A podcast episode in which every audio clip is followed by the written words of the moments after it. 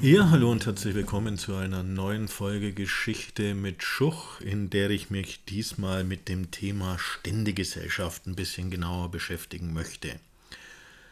Die Ständegesellschaft, das war ein Konzept, was man so vom Spätmittelalter bis Anfang des 19. Jahrhunderts in der Gesellschaft zur Gliederung der Gesellschaft einsetzte. Und man sah hier drei große Stände, nämlich einmal den Klerus, dann den Adel und dann Handwerker und Bauern, zu denen dann später auch die Bürger hinzukamen. Was war ein Stand? Ein Stand, das war erstmal festgelegt durch die Abstammung. Man wurde in einen Stand hineingeboren, das galt für Adel, Handwerker, Bauern und Bürger, oder aber man war einem Stand durch einen Beruf zugeordnet, das war dann ein sogenannter Funktionsstand und das war beim Klerus der Fall, denn man wird ja nicht als Pfarrer oder Bischof geboren. In der Theorie galten die Stände zunächst als nicht durchlässig. Es gab also keine soziale Mobilität, man konnte weder auf noch absteigen. Wichtig war, dass mit den Ständen bestimmte Rechte und Pflichten innerhalb eines Standes verbunden waren. Zum Beispiel hatten eben Klerus und Adel die Teilhabe an der Macht, sie waren für Verwaltungsaufgaben zuständig und natürlich der Klerus, die Geistlichkeit auch für die Seelsorge. Während hingegen Handwerker, Bauern und Bürger, der sogenannte dritte Stand, in Abhängigkeit zu den anderen Ständen standen. Innerhalb der Stände gab es auch soziale Normen, an die sich die Standesmitglieder zu halten hatten. Man muss aber so sehen, dass diese Ständelehre ein Ideal war. Also man wollte anhand der Idee der gottgefälligen Ungleichheit, denn man legte fest, dass diese Ständegesellschaft von Gott gewollt war, eine Harmonie und Statik innerhalb der Gesellschaft erreichen.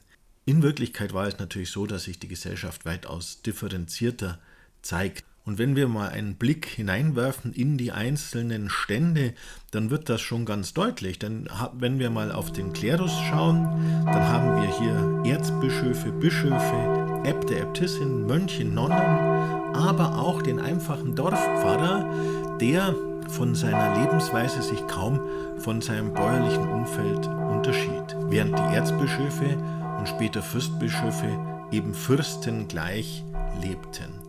Auch beim Adel war das ähnlich. An der Spitze steht natürlich der Kaiser, dann Herzöge, Kurfürsten, Reichsritter und Landesfürsten, wobei zum Beispiel auch die Reichsritter oder Ritter oder Raubritter natürlich teilweise ein erbärmliches Dasein führten in zugigen Burgen und ihr Lebensstandard jetzt nicht wesentlich höher war als der eines Großbauern.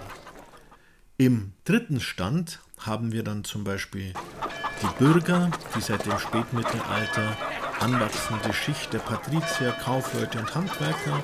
Daneben haben wir Bauern in ganz unterschiedlicher Abhängigkeit von ihren Grundherren, Grundholde, hörige, freie Kleinbauern. Und dann gab es auch noch eine ganz große Gruppe sogenannter Unterständischer. Das waren Tagelöhner, Knechte, Mägde, Bettler und Vaganten, die keiner dieser Stände zugeordnet waren und als gesellschaftliche Außenseiter galten, wie auch die jüdischen Mitbürger. So lässt sich letztlich bilanzieren, dass wir auf der einen Seite das Ideal der gottgefälligen Ungleichheit haben, aber auf der anderen Seite eine Gesellschaft sehen, die in weiten Teilen stark differenziert war und sozialen und wirtschaftlichen Wandlungen unterworfen war. Das lange Zeit an der Vorstellung einer klaren Gliederung in Stände festgehalten wurde und diese dann erst durch die industrielle Revolution eine grundlegende Veränderung erfuhr, lag daran, dass die Herrschenden natürlich in diesem Modell einen Garant der Harmonie und der Stabilität des Staates sahen. Das war's für dieses Mal, bis zur nächsten Folge.